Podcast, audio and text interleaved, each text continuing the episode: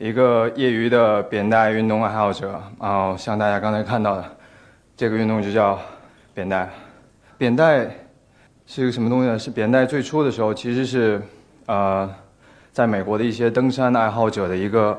辅一种辅助练习，他们会用自己的自己有的扁带，然后绑在两个树之间，然后在上面行走，来锻炼自己的平衡力还有协调能力，然后这样的话对他呃会对他们的攀岩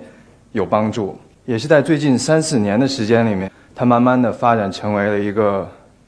相对独立的平衡运动。在我经常去练习的地方，然后有一群就是很喜欢晒太阳的老人嘛，然后那因为有一段时间没有过去去练习，然后突然去了一次，然后有一个老人就碰到我，他们就会他们认识我呀，他就会问我说：“小伙子，就说小伙子，好久没有过来走钢丝了。”虽然挺温馨的嘛，因为他认认出我来，然后但是又稍微有那么一些无奈，因为到目前为止还是要面对这种现实，就是说大家大部分人碰啊、第一次看到这个这种运动的时候，都会联想到走钢丝。那其实他们俩的区别是蛮大的。首先是因为它的材质，而扁带只是尼龙或者呃涤纶材质，然后呢钢丝自然是钢的了。然后其次就是说，在扁带上行走的时候呢，嗯，是不借助任何工具的，只仅凭身体来保持平衡。然后，嗯，在钢丝上你可以看到的，他们呃表演者都会拿一个横杆，然后这样左轻微的左右移动来保持平衡。嗯，还有比较重要的一点就是说，钢丝它上下左右颤动的幅度会很小，那扁带距离要长了的话，上下左右颤动的幅度是非常大的。最初是怎么样接触到扁带的呢？是在零七年的时候，然后当时在工作的单位里面有一个外国的朋友，然后他介绍我，呃，玩这个运动。那其实印象非常深，就是说第一次碰看到他站在上面的时候，我的想法是，就是说这个这这个不可能的事情。然后因为亲眼就看到他这站到扁带上了以后，扁带就沉下去了，然后还而且还会左右晃，然后我就想，这是不可能的。然后直接，然后他就让我去，让我自己去试。然后当我自己的脚踩到那个扁带上面的时候，那种感觉有一种感觉就是非常非常难忘，就是一踩到上面的时候，脚的抖动，然后比发电报的那种手的抖动还快，没让我就嗯，没让我马上就放弃，就是说坚持下去的念头。就是说，第一个想法就是他可以的话，我也应该可以。然后其次就是说，嗯，这个东西蛮有兴趣的啊、蛮有意思的。然后我觉得应该值得尝试一下。那有了这些想法，然后我就慢慢的开始尝试，然后有了自己的装备，然后经常会去，会在比较晚的时候，然后去街边或者说有绿地的地方，当然绿地旁边要有树，这样才能可以把扁担拉起来。为什么会比较晚呢？因为晚的时候比较安静，然后更容易专注一些。那为什么要选人少的时候呢？就是说，即使出丑的话也不会被看到。比如说今天这种情况，就不会被看到。然后时间大概过了三个月的时候，然后我的水平就超过了当时带我入门的那个朋友。然后比会做就可以做一些，比如说站在扁带上，然后跳起来，然后转三百六十度，然后再落回扁带上这样类似的动作。那我超过了它以后呢，时间慢慢的到了冬天，然后我就想，嗯，没什么意思了，然后不再那么新鲜了，就是也没什么新动作可以尝试了。同时就是说，陪我一起玩的人也越来越少了，因为我比他们水平太高了。那个时间还要专注更呃更多别的事情，比如说工作了、感情了。当然那个时候我还有感情，呃，总之自然而然的，然后扁带慢慢的就淡出了我的，淡出了我的生活。一零年夏天的时候，偶尔的机会又碰到这么一个人，然后那个人，然后介绍了我一种新的扁带形式，叫花式扁带。然后花式扁带是什么意思呢？就是说，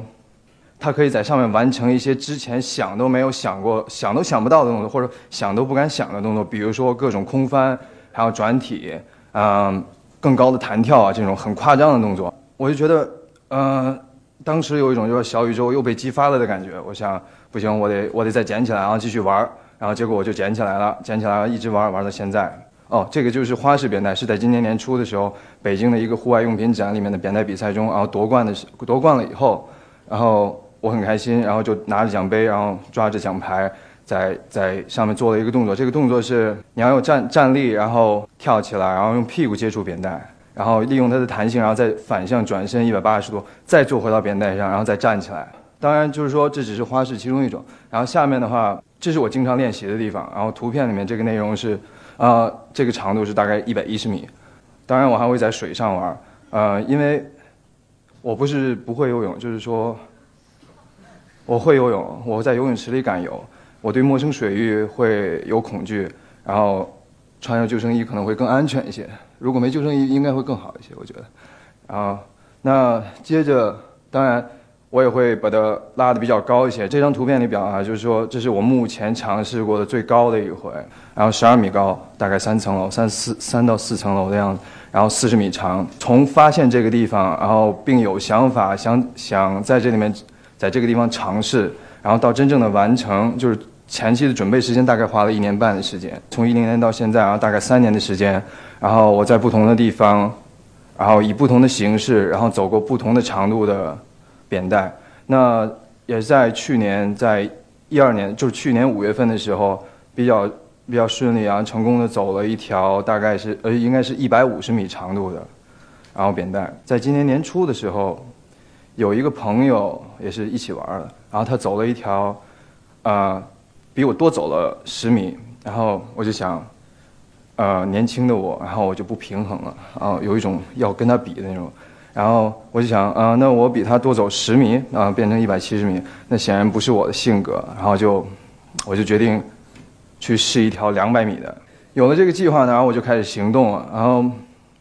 但行动开始了，马上就碰到了问题，就是去哪里找这么合适的场地。然后我就动用周围的朋友，然后帮我留意类似的场地，然后看看是不是有合适的地方。那最终在温榆河那附近，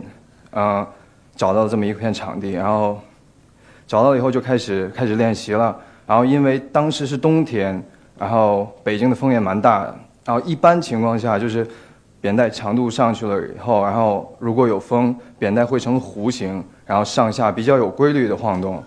像在这张图片里面，大家看到，这是我当时练习的时候朋友帮我照的。这天有风，然后即使我坐在中间的情况下，然后我身后的扁带。晃动都很诡异，然后呈现了 S 型那样，更不要提在上面走了。而且当时的温度也比较低，然后就在这种环境下折腾了大概三四次的样子吧。然后冬天都快过去了，然后我也没有成功。当我在当我想去做更多的尝，就去同一个地方去做更多的尝试或者练习的时候，然后再杀回去，然后看到看到就是说。那个地方就已经种种满了小树苗了，然后就是说基本上没有没有场地可以可以练习了。然后这个时候我又要又得重新去找新的场地，然后嗯稍微有点沮丧，不过又回回头又想一下，就想这可能是可能是上天安排好的，就是说你应该休息一段时间，不应该一直这样这样折腾自己，然后休息一段时间，然后也许事情又会好了，慢慢来，不着急。然后然后我就我就歇了，歇了以后。嗯，同时，但没有完全的歇下来，呃，就是说利用歇的这段时间来做更多的适应性练习，比如说练耐力这些。嗯，那又过了一段时间，那只是很偶然的机会，然后跟朋友约着出去玩，他就说，那我们去原来那个地方，然后试一试，然后其实就是抱着试着试试看的那种态度，然后去去那边，啊，去那边，然后还算是第一次的时候。然后差了大概十米的时候掉下来了，然后主要是因为，呃，快快到终点的时候，